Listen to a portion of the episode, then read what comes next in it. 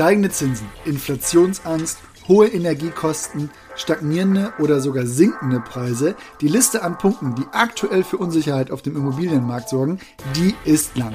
Jetzt gibt es aber zwei Punkte, die ich mal nennen will. Erstens kaufen viele Profi-Investoren und Objektgesellschaften weiterhin Immobilien und zweitens und viel wichtiger, vom Nichtstun ist noch nie ein Vermögen entstanden. Also gehen wir in dieser Folge Immobilien einfach machen mal der Frage auf den Grund, auf was Profis denn jetzt achten, um sich erfolgreich aufzustellen und wer wäre für dieses Gespräch besser geeignet als Janina, die Investoren bei der Finanzierung begleitet und selbst über Objektgesellschaften Immos kauft.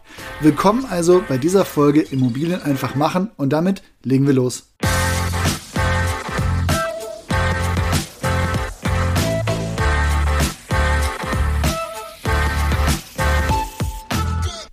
Hi Janina. Jetzt kann man sagen, man kann sich dieses Jahr nicht über zu wenige Unsicherheiten im Markt beschweren. Also wir haben Krieg, Inflation, Energiekosten, Aktienabsturz, steigende Zinsen, schwankende Immobilienpreise und das hängt natürlich alles irgendwie miteinander zusammen. Wie blickst du aber auf den Markt? Das sind viele Punkte, aber ich mache für viele Profis die Finanzierung und bei denen ist es spannender denn je. Aber warum? Also die Nachrichten sind ihnen ja wahrscheinlich nicht egal. Nein, die ziehen aber daraus andere Schlüsse. So, also das musst du mir jetzt mal erklären. Nehmen wir mal steigende Zinsen und sinkende Immobilienpreise.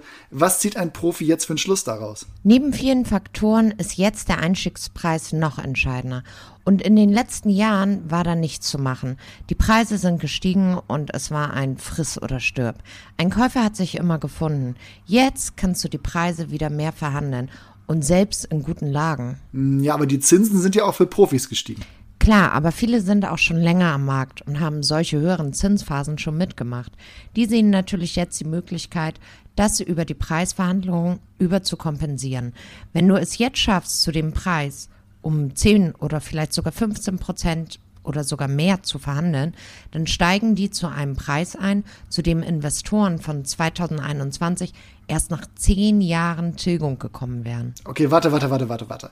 Also du meinst also, mit einem guten Verhandlungsergebnis bei den Preisen kann man dann praktisch einsteigen, wo man beim Einstieg 2021 erst nach zehn Jahren gewesen wäre. Habe ich jetzt richtig verstanden? Völlig richtig. Bei einer Tilgungsleistung von anderthalb oder zwei Prozent tilgst du in zehn Jahren zwischen 16 und 23 Prozent.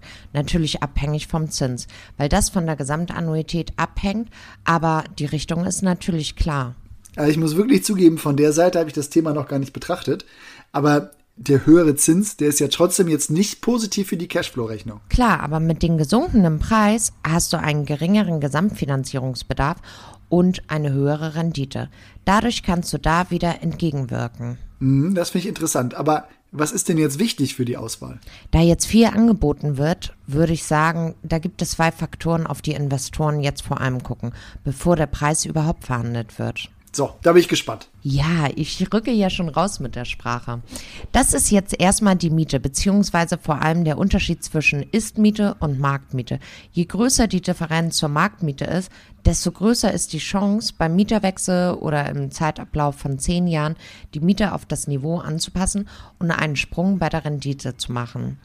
Das ist dann für einen Wiederverkauf wichtig oder um dauerhaft den Cashflow positiv zu gestalten. Hm, und was ist dann der zweite Faktor? Der hängt eng damit zusammen, das ist die Lage der Wohnung. Okay, das Thema hatten wir schon mal und da hat Josie mich damals aufgeschlaut. Also nochmal, Makrolage ist die Entwicklung und Anziehungskraft der Region und der Stadt in wirtschaftlicher und kultureller Hinsicht und die Mikrolage also, wie attraktiv dann die Wohngegend ist. Genau, die Makrolage wird jetzt noch interessanter. Gerade wenn man auf die demografische Entwicklung schaut musst du in guten Makrolagen investieren, die langfristig weiter eine hohe Mieternachfrage haben oder in sehr guten Mikrolagen in schlechteren Makrolagen. Aber wenn man da abwägt, dann würde ich immer eher eine schlechte Mikrolage in guter Makrolage nehmen als umgekehrt. Okay, kannst du mir das nochmal erklären oder noch besser hättest du da mal ein Beispiel? Also, Stadtviertel entwickeln sich ja auch. Vor 30 Jahren war die Makrolage in Hamburg schon gut, aber die Schanze oder Ottensen keine attraktive Mikrolage. Das hat sich eben, weil die Entwicklung generell so gut war, total geändert. Da gibt es auch für die Städte wie Leipzig oder Dresden noch tolle Möglichkeiten oder für das Ruhrgebiet oder in guten Lagen wie Köln, Düsseldorf, Stuttgart, Bayern und so weiter. Wenn man sich also eine sehr gute Mikrolage in guter Makrolage nicht leisten kann oder will, dann würde ich eine schlechtere Mikrolage in guter Makrolage immer bevorzugen, beziehungsweise glaube, dass man damit langfristig besser fährt. Ja, okay. Jetzt habe ich hier mitgeschrieben, dass man die Angebotspreise aggressiver verhandeln kann, weil eben die Zinsen gestiegen sind und viele, die in den letzten zehn Jahren auf den Markt geguckt haben, davon jetzt abgeschreckt sind und auch gerade nicht kaufen. Das zweite war die Lage, die jetzt wichtiger ist und was mir auch einleuchtet, das Mietentwicklungspotenzial. Gibt es denn jetzt gerade auch Profis, die nicht kaufen? Klar, das sind dann vor allem Investoren, die einen hohen Bestand an Mehrfamilienhäusern aufgebaut haben und den jetzt erstmal entwickeln wollen. Auch weil sie teilweise fürchten, dass höhere Belastungen aufgrund von Sanierung auf die Eigentümer zukommen wird. Die machen dann jetzt nur Deals, wenn es wirklich No-Brainer sind. Und damit meine ich Kaufpreisfaktoren für gute Objekte unter 15. Wenn man aber wie du in Wohnungsbereiche unterwegs ist und da differenziert in verschiedenen Lagen kleine Wohnungen gekauft hat, dann gibt es das Problem überhaupt nicht. Ja, aber wenn da saniert werden muss, dann muss das in den Wohnungen ja auch gemacht werden. Ja und nein. Erstens würde ich sagen, als erstes kommen Wohnungen dran, die einen sehr schlechten Energiestandard haben. Dazu reicht es dann auch schon, die Heizung mal auszutauschen oder andere Maßnahmen zu machen, um in die nächste Klasse zu springen. Und das ist aufgrund der Instandhaltungsrücklage meistens nicht das Problem. Und wenn es eine Sonderumlage gibt, dann ist das bei den Objekten von dir auch nicht so tragisch, weil du nicht besonders exponiert bist aufgrund der kleinen Wohnungen in größeren Wohnungseigentümergemeinschaften. Zweitens muss man mal sagen, es kann gar nicht so viel gemacht werden, weil es die Handwerker dafür einfach gar nicht gibt. Das sind im aktuellen Marktumfeld, die sind einfach schon mehr als ausgelastet. Mhm. Ah, okay. Also die Argumente kann ich beide nachvollziehen. Aber jetzt zurück zu den Best Practices der Profis und Objektgesellschaften. Also, was haben die noch im Köcher? Im Finanzierungs- und Steuerbereich gibt es noch gute Möglichkeiten, sich besser aufzustellen. Wenn man den Einstandspreis gut verhandelt hat, dann nutzen einige Investoren jetzt auch die Möglichkeit, geringere Tilgungen unter zwei Prozent zu vereinbaren. Das ist schon mal eine Möglichkeit, die monatlichen Zahlungen zu verringern und einen positiven Nettoertrag oder Cashflow zu erreichen. Ah, okay, da sind Banken jetzt zu bereit. Also da war lange Zeit ja die ja, 2% in Stein gemeißelt praktisch. Ja, mit steigenden Zinsen gibt es da wieder Möglichkeiten. Es gibt natürlich auch Profis, die weiter variabel verzinst oder flexibel investieren. Aber das ist jetzt hier nicht der Schwerpunkt, da ich das Leuten, die mit den ersten Immobilien starten, aufgrund der Komplexität und der Risiken nicht empfehlen würde. Ja, das merke ich schon. Das Thema Steuern, das beschäftigt uns auch immer wieder. Da wird es auch bald was Interessantes geben und deshalb sparen wir das jetzt hier mal aus. Vielen Dank aber für die Infos, Janina. Ich fand die Insights wie immer sehr, sehr interessant. Gern geschehen, Olli.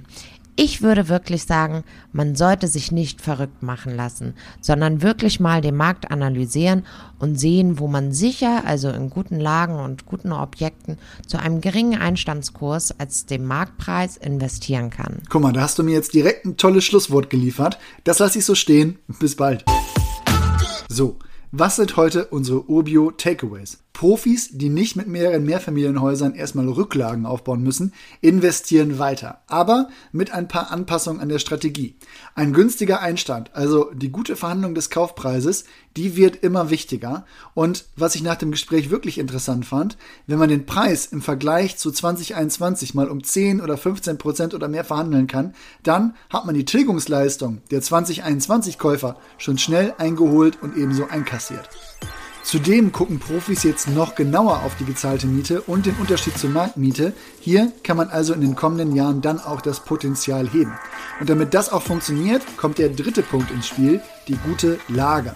Also auch hier vermehrt darauf achten, um langfristig davon profitieren zu können. Und um das abzurunden, wenn man schon hohe Zinsen zahlt, dann kann man sich jetzt auch Vergleichsangebote mal mit niedriger Tilgung geben lassen. Im Annuitätendarlehen ist der Unterschied zwischen einer 1 oder 2% Tilgung bei hohen Zinsen weniger deutlich, als es in den letzten Jahren war. Und damit soll es aber für heute auch gewesen sein. Ich wünsche euch einen schönen Tag. Wir hören uns bald wieder. Macht's gut. Bis bald.